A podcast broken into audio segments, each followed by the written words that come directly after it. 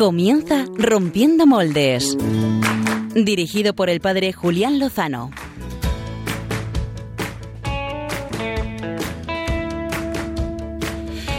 Muy buenas noches, queridos amigos de Radio María, oyentes de Rompiendo Moldes. Un saludo del padre Julián Lozano, que se alegra enormemente de poder compartir esta hora de radio, de buena radio, con todos nuestros amigos de Radio María, en este día que acabamos de concluir, 25 de julio, solemnidad de Santiago Apóstol, patrono de España. Felicitamos a todos los españoles, damos gracias a Dios por nuestra tierra.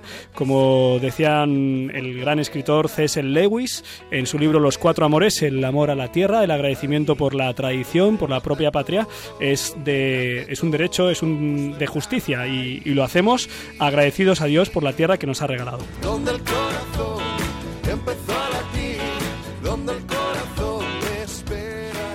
Y mañana, o ya hoy, es 26 de julio, fiesta de San Joaquín y Santa Ana, los abuelos de Jesús, los padres de la Virgen. Es un día para felicitar a, a los abuelos y para dar gracias a Dios por ellos. Y en mi caso, que soy de la diócesis de Getafe, también para felicitar y dar gracias a Dios por nuestro obispo don Joaquín. Eh, qué importante el papel de, de los abuelos, también de los obispos en la vida de la iglesia y de las familias, pero el papel de los abuelos que agradecemos desde aquí, ese papel de cuidar y también de transmitir la fe y las costumbres que nos hacen más fuertes, que nos hacen más familia.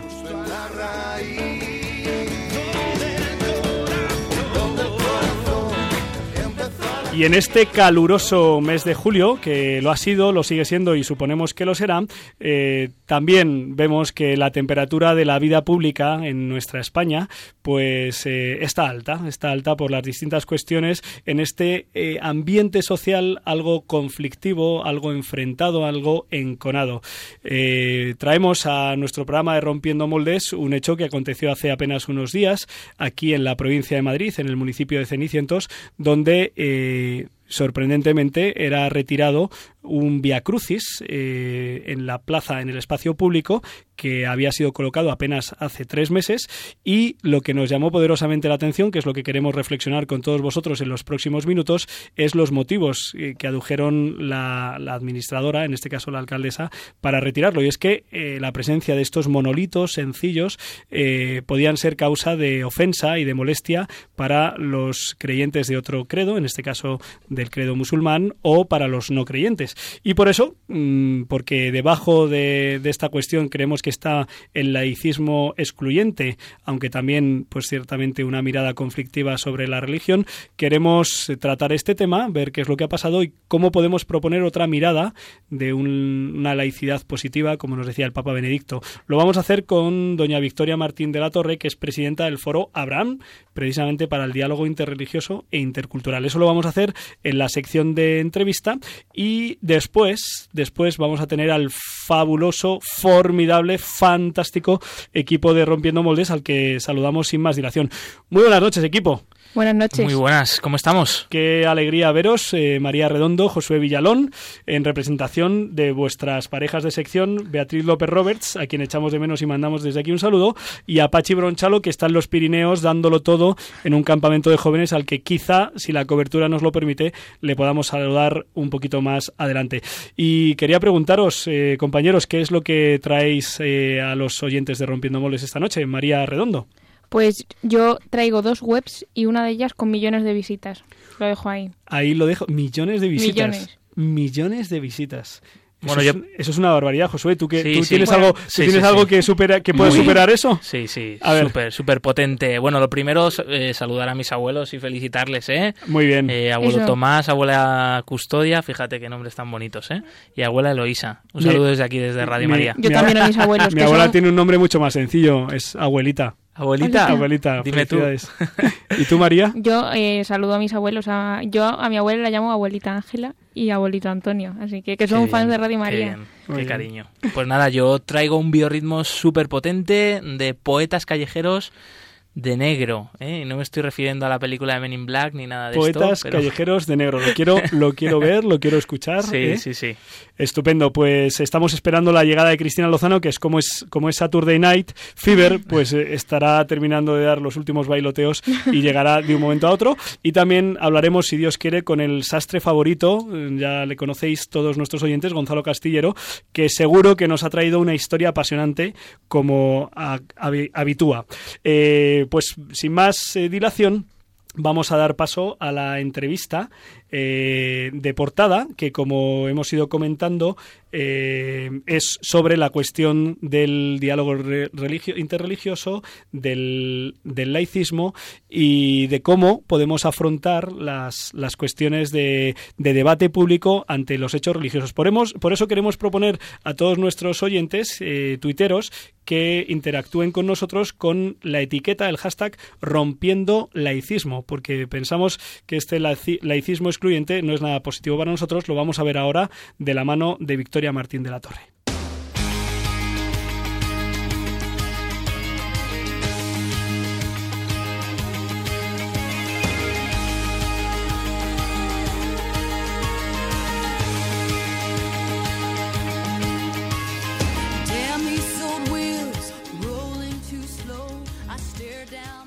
El pasado lunes eh, 13 de julio eh, sucedía algo sorprendente en la pequeña localidad madrileña de Cenicientos, un pequeño pueblo situado en el sur oeste de la provincia. Y es que, sin previo aviso, el ayuntamiento retiraba nueve de las 15, de las 14 estelas del Via Crucis, un Via Crucis eh, con unos pequeños monolitos en piedra que había sido instalado apenas hace tres meses por el anterior consistorio.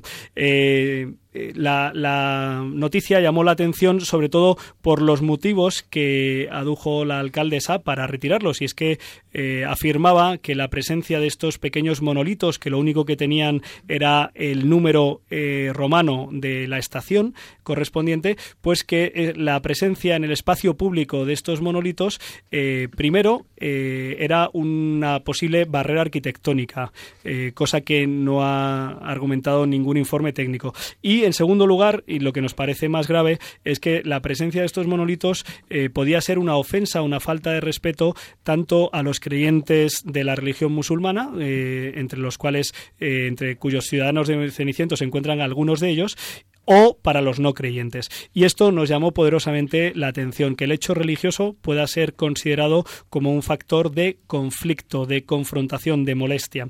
El obispado de la diócesis de Getafe emitió un comunicado público lamentando, sorprendiéndose y lamentando lo acontecido. eh, sosteniendo que no se discute en absoluto la facultad que corresponde a la corporación municipal para ordenar el espacio público de la manera que estime más conveniente para el bien común, pero también pidiendo que se garantice en igualdad de condiciones la libertad ideológica, religiosa y de culto de los individuos y las comunidades, tal como establece nuestra Constitución. Porque si se retira un elemento público por el mero hecho de que tiene una simbología religiosa, mm, podemos sentirnos con justicia discriminados.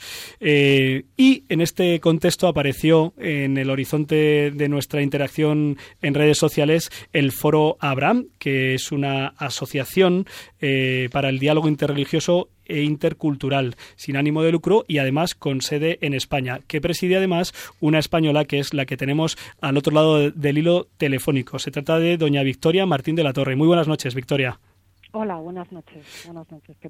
Muchas gracias por atender la llamada de Rompiendo Moldes de Radio María. Eh, Victoria es, es periodista, es autora de varios libros, alguno de ellos lo hemos recomendado aquí en Rompiendo Moldes. Europa, un salto al vacío, si no recuerdo mal la traducción.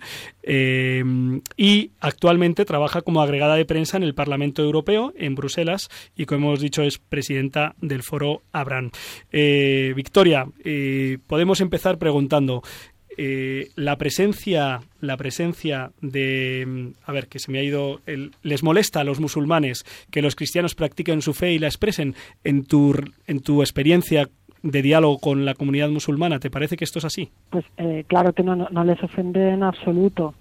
Y, y precisamente, o sea, en la experiencia que tenemos en, en Foro Abraham, que en la que bueno pues mantenemos un, un diálogo entre los propios eh, miembros y fundadores del foro que hay eh, cristianos de diferentes denominaciones, eh, judíos y musulmanes, y nuestra experiencia es que a las personas que son creyentes no les ofenden los símbolos religiosos de, de otras religiones, precisamente porque hay una sensibilidad que tenemos en común de comprender por qué es importante ¿no? la práctica religiosa para, para otros creyentes. Y de hecho es que en España los musulmanes no se quejan ni de las tradiciones cristianas ni de los símbolos religiosos.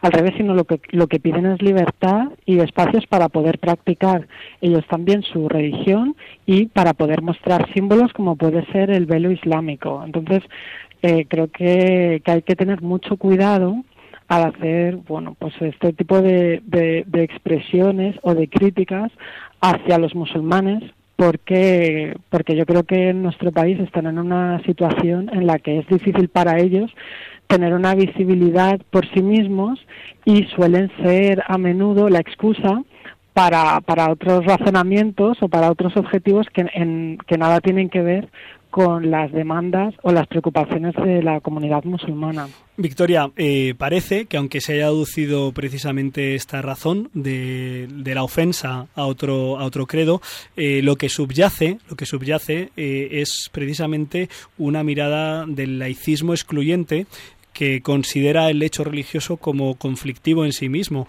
Eh, seguro que en estos años, desde que en 2008 arrancarais la experiencia del Foro Abraham, te ha tocado lidiar y gestionar situaciones o contemplar situaciones en las que el laicismo excluyente, eh, que considera con, con, sospecha el factor religioso, eh, ha actuado. ¿Nos puedes contar un poco tu experiencia de cómo dialogar con este laicismo excluyente o de cómo ha sido tu experiencia de dialogar con él para intentar encontrar, tender puentes y encontrarnos?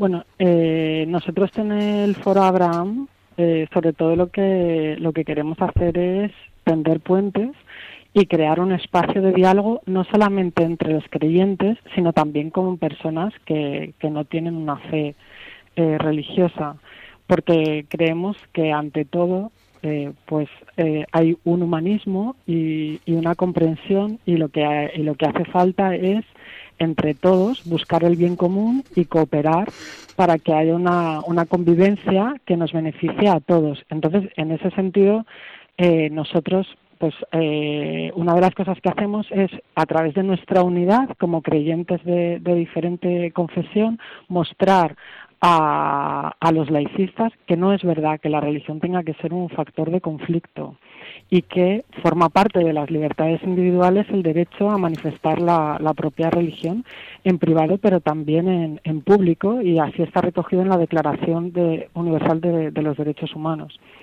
Eh, nosotros hemos hecho, por ejemplo, en, en el Foro Abraham un manifiesto por la libertad religiosa en el que precisamente te, que tiene 10 puntos y una de las cosas que, que, decimos, y decimos todos los miembros de, del Foro Abraham, es que no atenta contra la libertad religiosa el hecho de que un país o, una región, por su historia, por su civilización, pues eh, prevalezca una determinada religión y que ésta se exprese socialmente. Y esto no ofende a, no ofende a ningún creyente y no debería ofender tampoco a los no creyentes porque, pues porque todos compartimos un espacio público.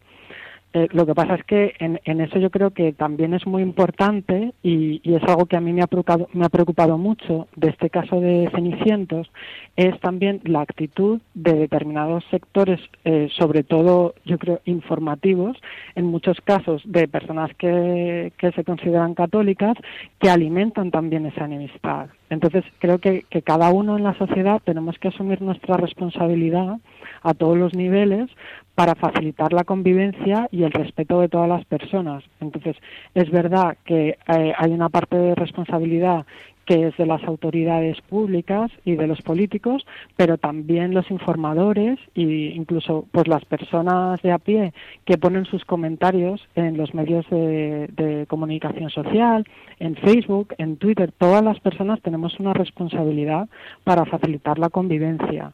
Y en ese sentido yo creo que si bien las declaraciones de, de la alcaldesa de Cenicientos fueron desafortunadas, porque ponía en boca de los musulmanes una queja que nunca se ha producido.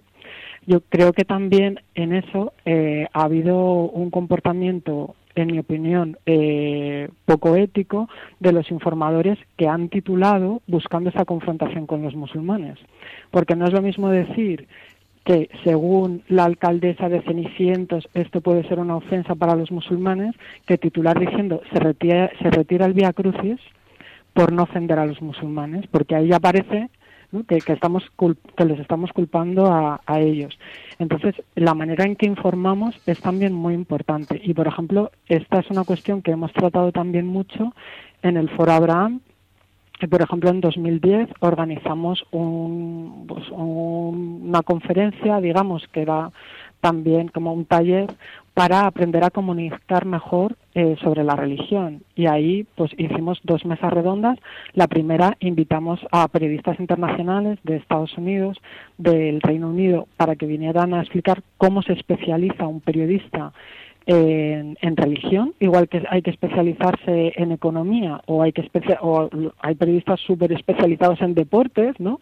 que tienen que conocer muy bien, que no quiere decir que sean hinchas de un equipo, sino que quiere decir que tienen que conocer muy bien las, las reglas de un deporte, que se estudian las estadísticas, que nos dan todos los datos ¿no? de, de todos los jugadores de la ficha, de los traspasos y tal. Sí. Pues hace falta también que haya informadores que sean objetivos y que busquen el rigor cuando informan de temas religiosos. Y, y en, este, en, este mismo, en esta misma conferencia que organizamos hubo también una mesa redonda en la que invitamos a líderes religiosos de cristianos católicos, eh, protestantes, judíos y musulmanes que explicaron cómo, veían, cómo veían ellos reflejada su religión en los medios de comunicación, ¿no? en los medios generalistas, que es los que compartimos todos, porque a lo mejor un católico lee la prensa católica, ¿no?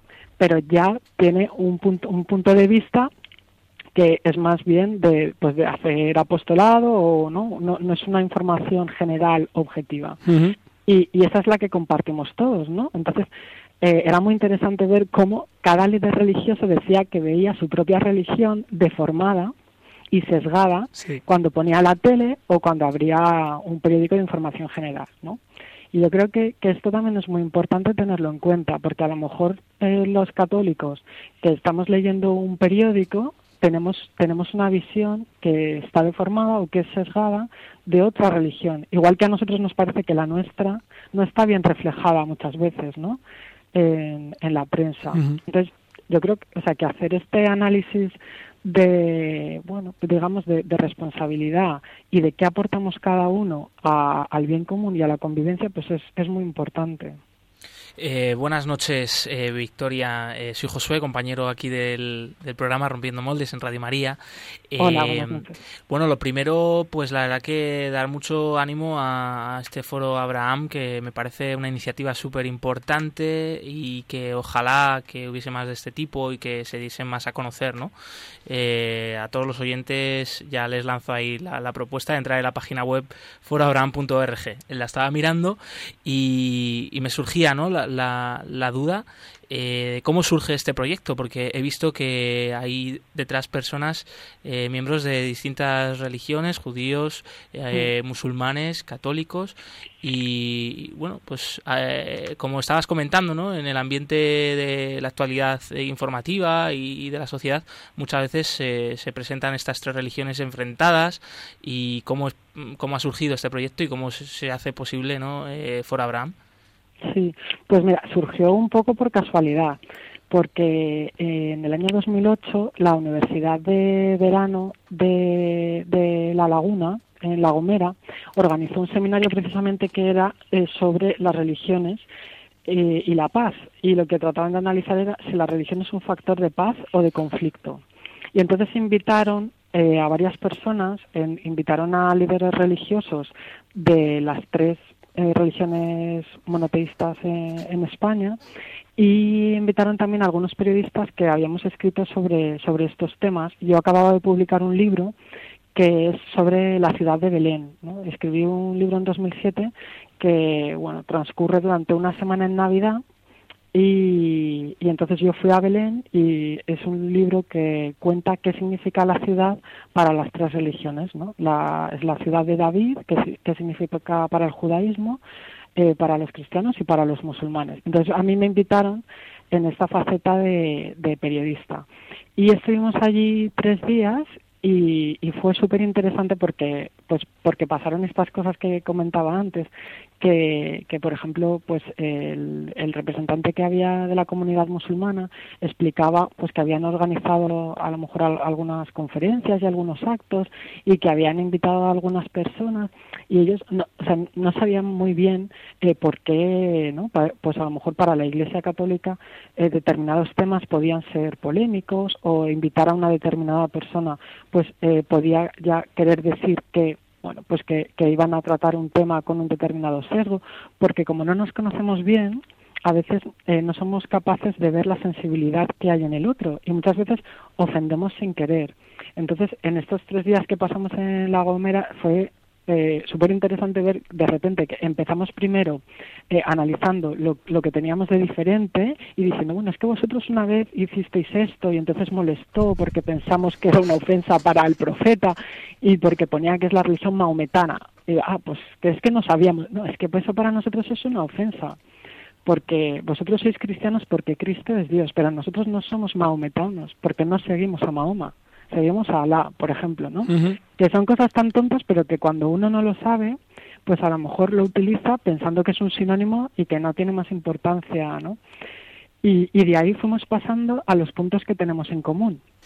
Y de repente surgieron conversaciones preciosas, por ejemplo, sobre eh, la imagen de la Virgen María en el Islam. Y entonces, a partir de ahí, pensamos que, pues, que era una pena que, pues eso, que tuviéramos una imagen del otro a través de lo que se publica en los medios de comunicación y que no tuviéramos un contacto directo entre personas. Porque entonces, de lo que nos dimos cuenta es que en realidad no se puede hacer diálogo entre las religiones. Porque, ¿quién es la religión? No? O sea, lo que hay es diálogo entre personas. Y entonces decidimos eh, como pues que esto se convirtiera en un foro permanente en el que pues hiciéramos de vez en cuando actividades para conocernos más y bueno y poco a poco pues se han ido añadiendo desde el grupo original que éramos seis pues se han ido añadiendo otras personas que de repente descubrían las actividades del foro y que les apetecía pues venir para pues ya digo, o sea nosotros lo que queremos es sobre todo hacer un, un espacio para la amistad y para conocernos entre entre personas Victoria, de todos modos, yo creo que lo de que esto lu- tuviera lugar en La Gomera tuvo mucho que ver, ¿eh? O sea, yo creo que estas cosas hay que organizarlas en un buen sitio, con playa. Sí. eh, Bueno, precioso, claro, ahí en el, claro, en el mar y, y en ese ambiente pues será mucho más fácil hacer amistad, sí. Buenas noches, Victoria. Soy María, colaboradora del programa. Eh, Hola, noches. Quería preguntarte, en tu experiencia en estos años, ¿qué, qué has aprendido de, de todo este proyecto que te llevas? Y bueno, has dicho que el diálogo eh, que planteáis, o sea, no es un diálogo entre religiones, sino que es verdad que es un diálogo entre personas, pero ¿cómo podría llevarse a cabo este diálogo entre personas? Porque es verdad que pues es difícil y cómo hablar un musulmán con un cristiano, ¿cómo se podría plantear este diálogo personal? Pues nosotros lo que hacemos es intentar organizar actividades que aunque llegan a pocas personas, pero en el que las personas se sienten cómodas y que pueden venir eh, pues a hacer preguntas. Entonces or- pues organizamos por ejemplo pues alguna visita a, a la mezquita y después la oportunidad de quedarnos a cenar a lo mejor con el imam o con algunas personas de, de la comunidad y hacerles preguntas porque tenemos curiosidad y yo, yo creo que la curiosidad es muy buena cuando, cuando se hace con una apertura hacia el otro de preguntar las cosas, porque a veces no, no las preguntamos y, y nos quedamos ¿no? con, a lo mejor con, nuestra imaginación o nuestros miedos.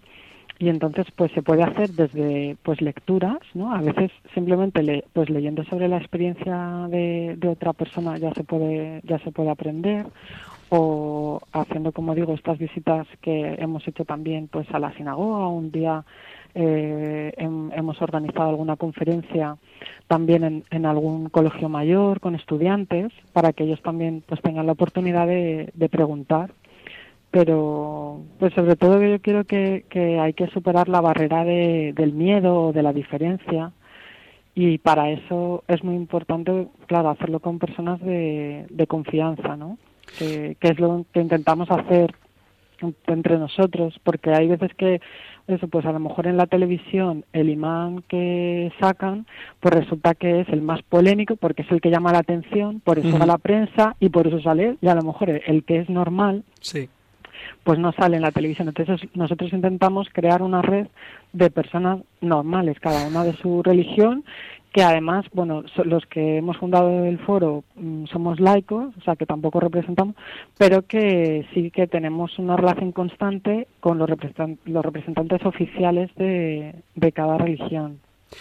Eh, Victoria, una última pregunta, aparte de aprovechar y ofrecerme a participar en alguno de esos encuentros del Foro Abraham. ¿eh? Sí, sí, te, te vamos a fichar. Yo, yo Vale. tengo, tengo curiosidad, tengo bastante desconocimiento y seguro que, que me hace mucho bien. Una última pregunta es un poco quizá más difícil, pero quería saber tu, tu opinión y, y qué es lo que habéis compartido en este foro en relación con, con todo el tema de la, del, del terrorismo yihadista, de los atentados eh, acaecidos en enero en, en París, eh, todo el tema del Estado Islámico, ahora llamado Daesh.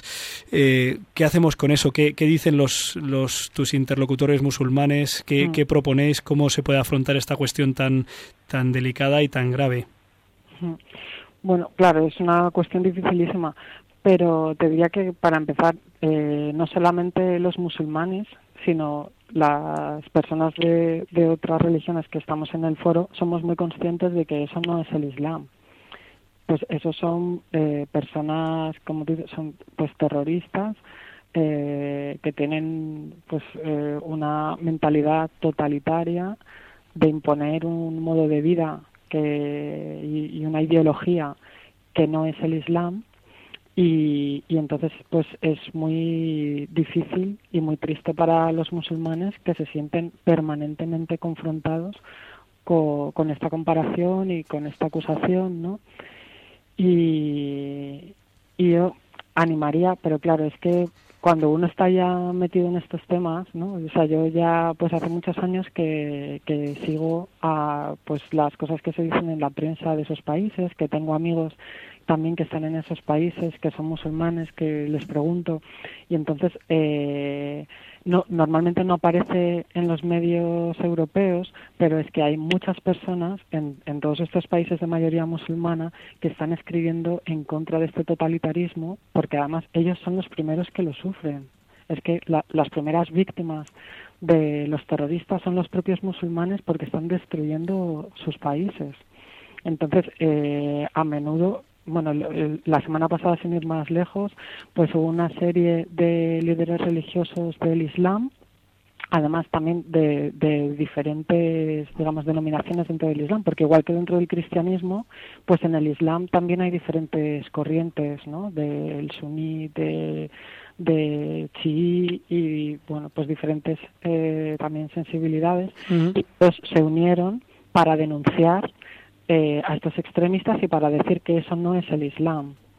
Entonces, lo que pasa es que muchas veces esas voces pues no llegan a, nuestros medios de comunicación, no lo vemos y nos da la impresión de que, de que los musulmanes están en silencio mientras hay un- unos terroristas que matan en su nombre, pero, pero no es así, no, no están en silencio y, y yo creo que en eso es responsabilidad de todos eh, también ayudarles para que haya más transparencia y para que todos veamos que eso no es el Islam.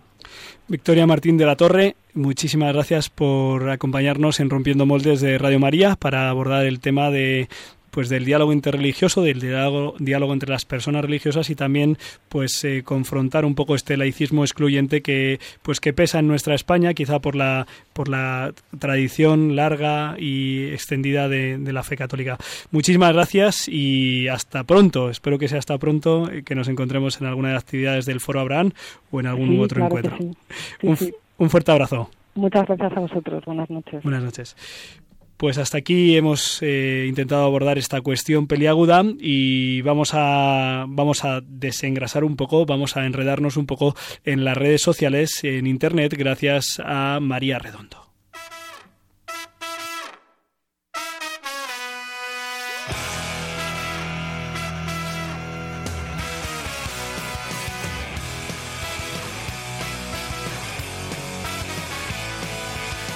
Enredando con María Redondo y Pachi Bronchalo.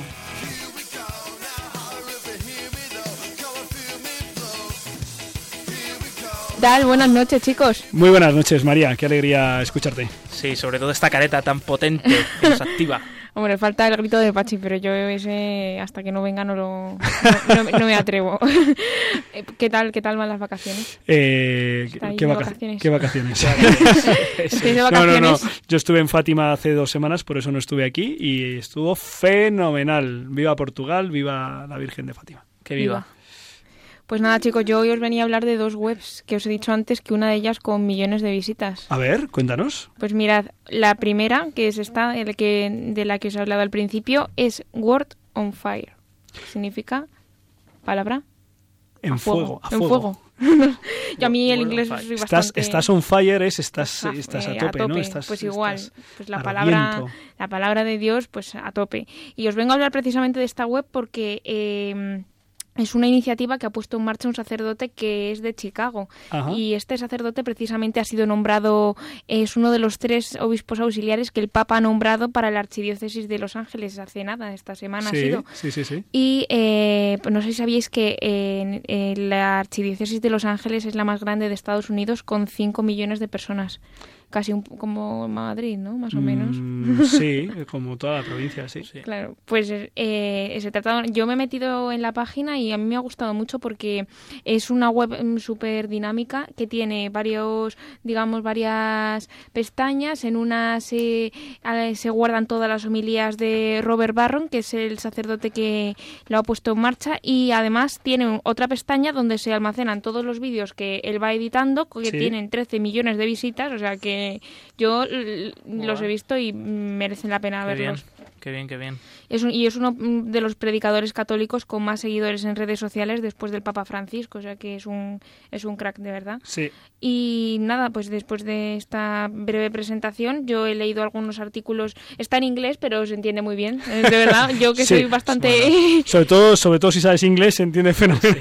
no, pero yo am, tengo que decir que soy pésima en inglés y. En Los Ángeles hay mucho mexicano y tal, entonces yo creo que... Meten palabras, sí, ¿no? ahí, meten palabras en castellano también. Yo soy pésima en inglés y, y me ha gustado, la verdad. Y, y cuenta, eh, pues, mm, eh, historias pues sobre santos, eh, vídeos sobre el Papa que están editados por él. Merece la pena que echarle un vistazo. Le echaremos un vistazo. Word on Fire. Sí. ¿Y cuál es la Y segunda la web que segunda nos web es eh, una web, pero en realidad es la web de una asociación que se llama International Association of Religion Journalists. Toma, qué ¿Qué interesante. es? Esto nos interesa a todos los que estamos Sí, aquí. Eh, es una, una asociación para periodistas eh, expertos en comunicación, información religiosa. Y también al hilo de lo que decía antes. ¿Y de no, lo- estamos, ¿Y no estamos nosotros?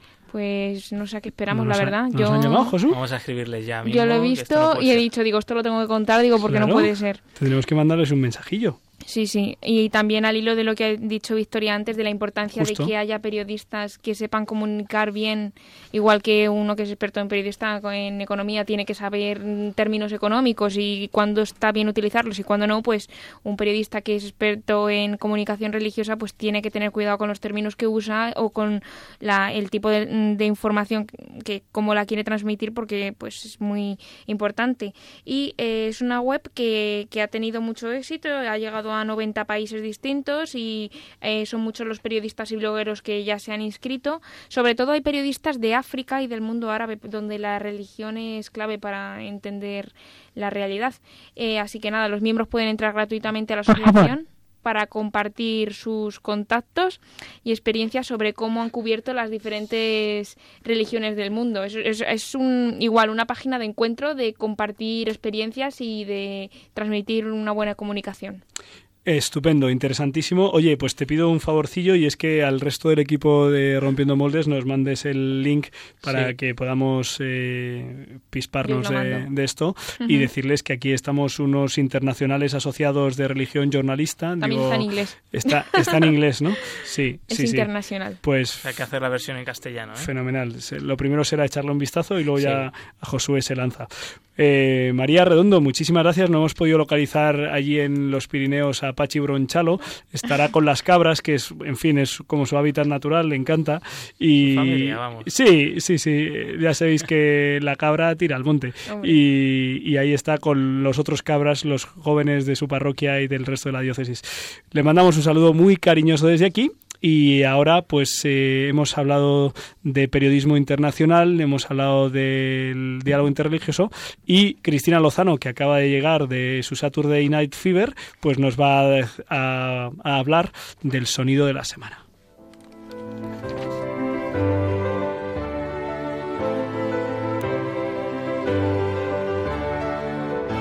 El sonido de la semana. Con Cristina Lozano.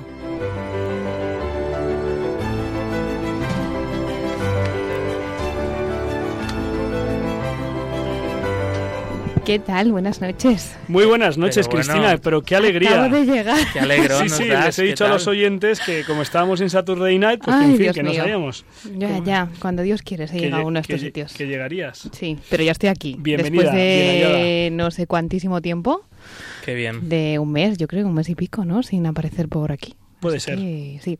Bueno, que esta noche, que, que, que, que- que- que vengo yo, porque claro, como me he perdido la entradilla, pues ya no me has preguntado qué, qué traigo. ¿Qué tengo, qué tienes tú que nuestra amistad ¿Qué procura? nos traes? Bueno, pues eh, como llevaba así muchos días sin venir y como estoy rompiendo moldes, pues Sí. yo sé que mi sección se llama El sonido de la semana y no traigo sonido. Así, para... Toma ya. Pero ya tu voz ya lo llena todo. Claro, sí, esta, esta fantástica voz de sábado por la noche, esa. Bueno, que hoy, que ya veo allí que tampoco está sastre, que te llamaremos ahora, ¿no? Sí, Vale. vamos a intentarlo. Pues entonces he dicho yo que vamos a contar historias, a ver qué, a ver qué nos surge. Entonces, eh, esta historia no os puedo adelantar que tiene un final feliz porque podemos decir que el final, final, final está aún sin resolverse. Pero he decidido que ocupe esta semana mi sección porque ha habido novedades muy positivas en ese proceso, en ese final que Dios quiera salga del todo bien. Entonces, vamos a contar las historias como las hacemos, como las hacemos los periodistas, por los antecedentes. Venga. Año 2010. Eh, Josué, ¿tú qué hacías en el año 2010, hijo? Pues yo estaba de... ¿De selectividad? Eh, sí, casi. No, eso fue en el 2008, no. Estaba en la universidad, ahí era un yogurí... Eh, sí, más o menos. Sí, o sea, sí. ahí. Julián, 2010. 2010, eh, año de mi ordenación sacerdotal. Y aquí Anda. estabas ya ordenado. Sí, sí, cuando ocurrió este ordenado. María, 2010. Estaba, eh, dice María que estaba en el cole. María es que ahora la tenemos un poco marginada. ¿no? Retirada. No, se la oye de mucho. Claro, es que estaba en el cole, por eso. Claro, ya, estas horas no están de estar. Si estás en el cole en 2010, a estas horas no, no, no. Bueno, pues eh, ¿alguien se acuerda eh, que había eh, en este 2010 una familia? Eh, pues que este año no se le quedó muy grabada porque en junio de ese mismo año pues la madre de esa familia fue encarcelada después de que varios musulmanes de su localidad la acusaran de insultar a Mahoma durante una pelea una disputa ¿Por qué fue este, este, este encarcelamiento? ¿no? ¿Por, qué, ¿Por qué pasó? ¿Por qué le acusaron de esto? Pues porque la dijeron, ¿no? Ella se negó, bueno, mejor dicho, varias compañeras musulmanas de esta mujer, que ahora desvelaré el nombre, se negaron a beber agua de una vasija que había usado porque la consideraban impura. Estamos hablando de Asia Bibi, que es cristiana, entonces las que, señoras que tenían a su alrededor eran eh, musulmanas y, bueno, eh, creían que esta mujer aportaba impureza, por eso no, no querían beber del agua de la vasija más que ella había tocado. Entonces, una vez estando en prisión, eh, a Asia Bibi le ofrecieron mucho dinero por convertirse al Islam. La propuesta también la decían eh, que le quitarían la pena de muerte, ¿no? Pero ella se negó, es un ejemplo de un cristiano perseguido, ¿no? Se negó a morir, se negó, perdón, prefería morir a eh, convertirse, a dejar de ser cristiana. Así que esta es la historia de esta mujer campesina de 44 años, muy joven, madre de cinco niños, de cinco, creo que son mayoría chicas, si no recuerdo mal por las fotos que, que tengo en mi mente ahora mismo.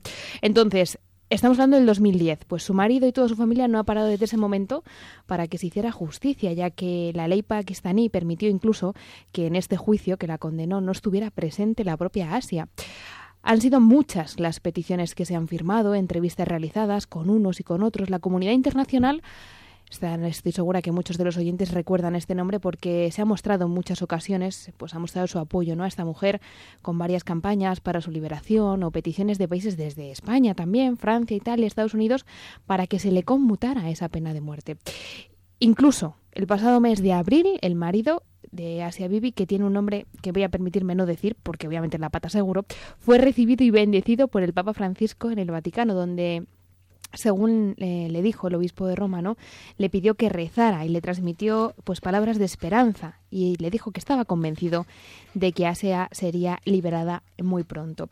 Y esa esperanza, por eso retomo, ¿no? Ya hemos hablado de sus antecedentes, ahora vamos ya con qué ha pasado esta semana, pues se ha visto fortalecida esa esperanza porque el pasado miércoles, el día 22, cuando un tribunal supremo, vamos, el Tribunal Supremo pakistaní suspendía de forma cautelar esa orden de ejecución, recuerdo, esa pena de muerte hacia esta mujer. Además, aceptaba estudiar la apelación que había presentado su abogado. Por cierto, abogado musulmán, que ha declarado que ha recibido muchísimas amenazas de muerte para que abandone este caso. Lo curioso, si me permitís este cierre, es que Asia no ha salido de la cárcel aún y, se puede preguntar, ¿no? ¿Por qué? Porque cómo que no no está fuera si ya le han conmutado esa pena de muerte? Pues porque hay algunos grupos fundamentalistas que han puesto precio a su cabeza, por lo que por el momento, a la espera de hasta esperar cuando se vaya a celebrar ese nuevo juicio, Asia estará en prisión no en la que está ahora mismo, sino una más cercana, eh, a la cárcel de Lahore, que es más cercana donde, donde vive su familia y donde pueden ir a visitarla con mayor regularidad. Por eso eh, quería traer a esta mujer. Mm, me ha parecido, eh, podía haber buscado el sonido, pero me ha parecido también no traer su sonido, ¿no? Porque esta mujer está encarcelada por ser cristiana. Es un ejemplo de un cristiano perseguido, pues que lleva cinco años encarcelada en una prisión simplemente por el hecho de ser cristiana. Pues eh, muchas gracias Cristina, nos alegramos de, esta noticia, estamos esperando pues que siga adelante este proceso de liberación completa de Asia Bibi.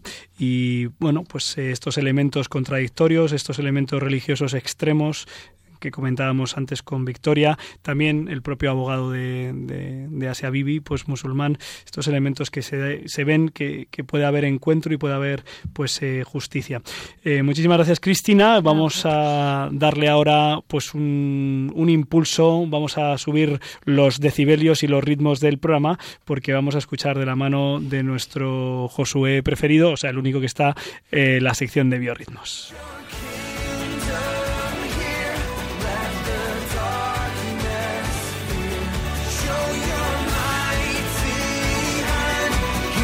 Biorritmos con Josué Villalón y Bea López Roberts.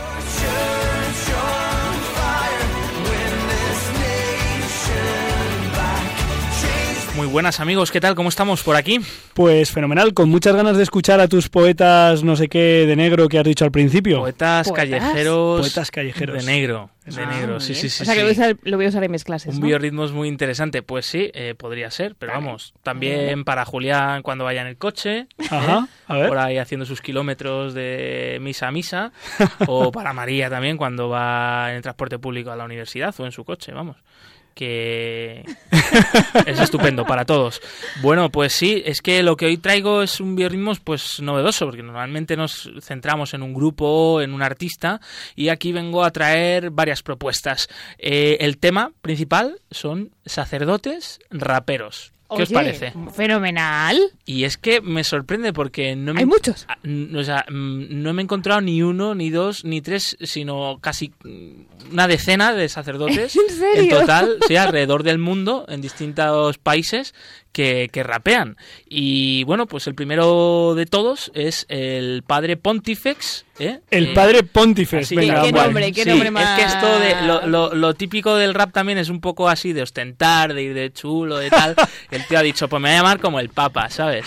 El padre Pontifex. ¿Ah, sí? sí, su nombre de pila es eh, Claude Barnes. eh, tiene dos discos, eh, Symphony and Static, publicado en 2014, y Ordinate Ordained, ordenado en 2011. Es un sacerdote de Evansville, Indiana. Eh, dice él que sus influencias musicales es Bob Dylan, Matisse Yahoo, también eh, clásicos del rap como Gunstar, APMD. Los que saben del rap eh, sabrán quiénes son sí, estos grupos. Sí, como decía que son como si me hablaras en ruso, pero bueno, sigue, pues sigue. Pontifex empezó eh, su carrera, digamos su carrera musical, entre comillas, o, o, a usar esto de la música rap para también transmitir un poco eh, su experiencia de fe, eh, una otra una forma de evangelizar, pues por allí por eh, 1989. O sea, eh, el rap estaba empezando en España y este tío ya estaba ahí rapeando. Confiesa que nosotros casi eh, no habíamos nacido. sobre- efectivamente, más todavía. Eh, formó parte de un grupo llamado The Agape Crew. ¿eh? La. No sé cómo decirlo, la, tripu- la o sea, como el grupo de Agape. Y bueno, pues eh, hace unos años que comenzó a, a hacer sus trabajos en solitario.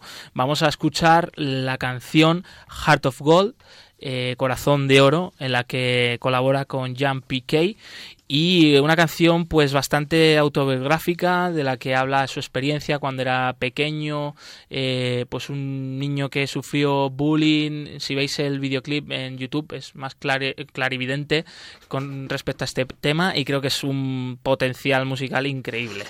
Amigos, escuchad a Pontifex rapeando. Así es, eh, Father Pontifex, Ferre.pontifex. I heard my father say, I heard my father say, got down on my knees and pray. And I heard my father say, he said, he said, young man, young man, young man, no man and fear no evil. Life is one go round, there will be no sequel. All things equal, here outside the steeple. Got these woes on my back for giving truth to all these people. And it's a wild, wild west, a storm filled quest. Represent with this scarlet cross impaled on my chest. The soul in the body, the test for the flesh. Stress from speaking truth, make some second guess. And I guess some will fade out and choose to sell or choose to yell. Silence is consent, time will tell. But what they fight and bash just ain't personal. Because the instance of resistance is found universal. But what you think this is, 2,000 years running, people gunning for gold, but they can't hold the bold. And since the kingdom come, nothing new under the sun. Men and women living, dying for the one. We're ready to fight, but no fist will fall. We'll stand our ground in the raging storm. It's a place that we go untold. Soul on fire with a heart of gold. Reaching for those in oppression. True love in the world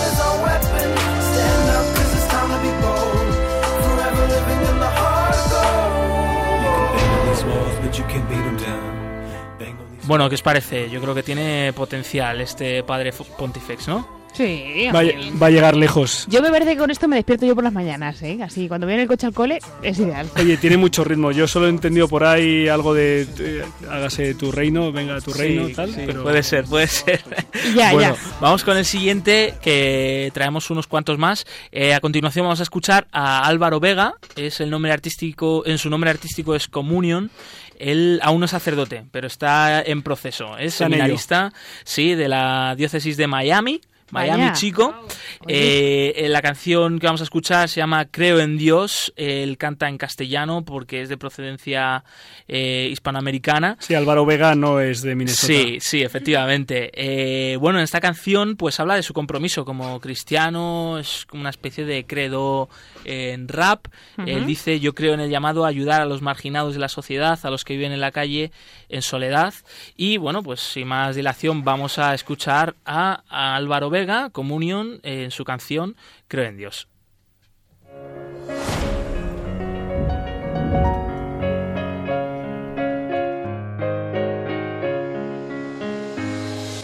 Creo en un Señor Dios Todopoderoso. Abraza al leproso y lo sana con su toque milagroso. Perdona los pecados y es misericordioso. Creo en Dios. Creo en el llamado a ayudar a los marginados de la sociedad. A los que viven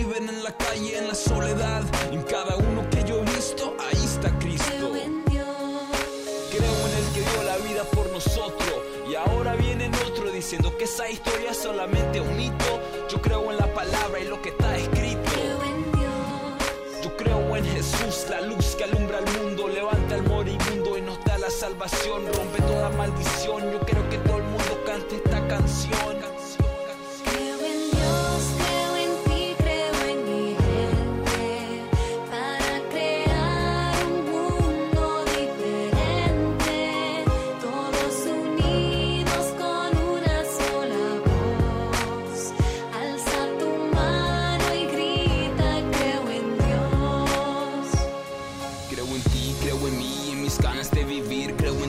Señor de este mundo creador. Creo en mí. Pues como vemos es una manifestación de fe, ¿no? De, de Álvaro Vega y que el Señor le bendiga, que le ayude en ese camino hacia el sacerdocio, que pronto pues eh, pueda celebrar en su propia mano la Eucaristía y seguir haciendo crecer el reino de Cristo por ahí por Miami, chico. Vale.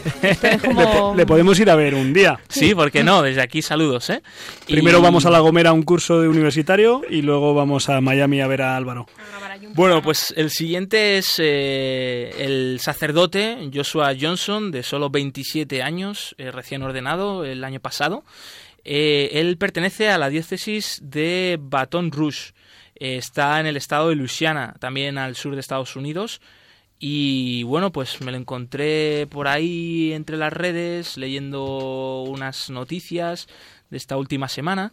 Este joven sacerdote participó hace unos meses como orador destacado en el Congreso de Juventud Afroamericana, celebrado en Lafayette, Luisiana, y él cuenta, ¿no? dando testimonio, que es uno de los pocos eh, jóvenes afroamericanos en ser sacerdote. No, no hay demasiados eh, pues chicos de procedencia afroamericana que, que sean sacerdotes, eh, pero dice precisamente que eso le confirma en su misión y esto del rap pues también eh, si ayuda a atraer a más chicos jóvenes eh, pues bendito sea Dios, ¿no? Y por eso lo hace. Vamos a escuchar una capela. Eh, ¿Sabéis lo que es una capela, no? Sí, claro. Vale, pues es esto. Un rap, pero sin instrumental. cross is my idol. You see, gets the title, the fruit of his crucifixion. Son, new disciple. I read it in the Bible. This life is a survival of the fittest. It's with it, but the devil, he's your rival. You think I'm out of spitting about the cross like it is light. Forget that nonsense to carry your cross straight and fight. Like war is to a soldier, the cross is to Bueno, ¿qué os parece? También el tío tiene su ritmo, ¿eh? aunque no tenga instrumental. Pues para hacerlo sin, sin música de fondo, el tío lleva su ritmo. Lo que pasa es que habla muy rápido y seguro que mete ahí cada palabra que como para entenderle. Pero bueno. Esperamos eh, escuchar más cosas de él. Y nos despedimos. ¿Con qué terminamos? Sí, sí, sí, sí, por, con todo, por todo lo alto, con un amigo, sacerdote, marianista, español. eh, su nombre artístico es SM Dani, Daniel Pajuelo para los amigos. Me suena Julián, creo que te un suena, montón ¿no? su nombre, tío. Pues eh, sí, pues gran amigo también de Imisión, muy activo en las redes sociales y eh, tiene un disco llamado 3 elevado a la n, porque claro, él es informático y es también muy friki de estos temas científicos, entonces el disco 3 a la n que ya tiene sus años, esperamos que pronto vuelva con algo nuevo, también forma parte del grupo The Witch, con el que sacó un disco titulado Fijos los Ojos, para los oyentes que quieran escuchar más. De él escuchamos la siguiente canción, Duck, Detente, Admira y Confía.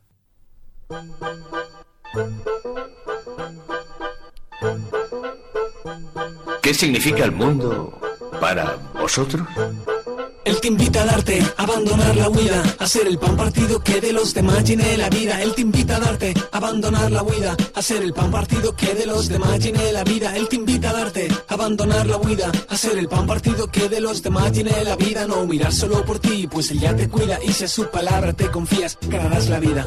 Tengo en mí una alegría que nada puede borrar, ni tan siquiera el dolor que desata una enfermedad. Hará una cosa te pido, siéntate tranquilito y escucha las palabras que llegan a tus oídos. Tú ya me con tu rollo alternativo, tus movidas y tus pintas de colega equitativo. ¿Y por qué hablas de la paz si en tu corazón hay odio? ¿Por qué hablas de justicia si tus juicios son un bodrio? Predicas talento y tolerancia, pero a las burlas le restas importancia.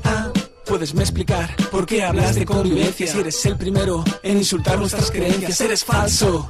Porque tú me tiras piedras y luego te contradices con el no a la guerra. Apoyas la violencia, pero luego la criticas. Por la violencia está bien si la sangre no salpica. Él te invita a darte, a abandonar la huida, a ser el pan partido que de los demás llene la vida. Él te invita a darte, a abandonar la huida, a ser el pan partido que de los demás llene la vida. Él te invita a darte, a abandonar la huida, a ser el pan partido que de los demás llene la vida. No Josué Villalón, muchísimas gracias por traernos tanto ritmo con estos cuatro sacerdotes eh, raperos, bueno, tres sacerdotes y un seminarista. Y no sé si hemos conseguido tener al otro lado del hilo telefónico a nuestro sastre favorito. Buenas noches, sastre favorito. Buenas noches. Buenas noches, buenas noches. Gonzalo. ¡ah! Bueno, mientras, mientras recuperamos a Gonzalo, si es posible, Sí. eh, yo me estaba acordando ahora de un sacerdote que yo tengo muy cercano. ¿Gonzalo? Aquí estamos. Oh, lo ya hemos, no hace falta que me enrolle, lo ya. hemos conseguido, lo hemos conseguido. ¿Qué tal? ¿Cómo estás? Pues muy bien, muy bien, echándoos de menos, echándoos de menos. viviendo el Saturday Night Fever hasta las últimas consecuencias, ¿no? no, no, no- la vida loca. Se oye, se oye un jaleo por ahí de, de fondo tremendo, tío. Las discotecas es lo que tienen. No, no te veo yo, que no te veo yo en una, ¿eh? Pero bueno. Oye, Gonzalo, que te queríamos mandar un saludo, decirte que te hemos echado de menos. Eh, es histórico esto de que no estés aquí en el estudio con nosotros. verdad. Eh, así que nada, que sepas que, que nada, que nos hemos quedado con las ganas de, de que nos trajeras la super historia. Así que estaremos atentos en la próxima edición. ¿Te parece? Habrá más opciones. ¿Tienes algún mensaje que dar a nuestra audiencia? Que lo pasen bien, que lo pasen bien. Y que descansen, que hace mucho calor. Pues nada, tomamos nota y vamos cerrando el espacio. Además de despedirnos de Gonzalo, nos despedimos de, todos nuestros amigos oyentes que nos han acompañado en estos 55 minutos de buena radio en Radio María, en Rompiendo Moldes, donde hemos mirado el hecho religioso, un hecho de paz, un hecho de encuentro. Ojalá sea así. Feliz eh, día de Santiago, ya hemos terminado. Feliz día de San Joaquín y Santana. Felicidades a los abuelos, felicidades a todos nuestros oyentes. Un abrazo.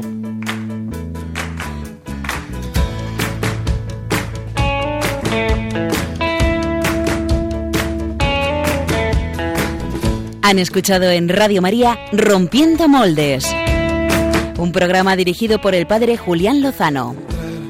Donde estén tus sueños, donde tus anhelos se ponen al sol. Déjame estar donde tantas veces piensas que no puedes, tal vez pueda yo. Déjame que sea yo tu fortaleza. Déjame vivir allí donde brota todo, donde nace todo, justo en la raíz. Donde el corazón empezó a latir, donde el corazón espera y siempre, donde el corazón busca tu raíz, donde el corazón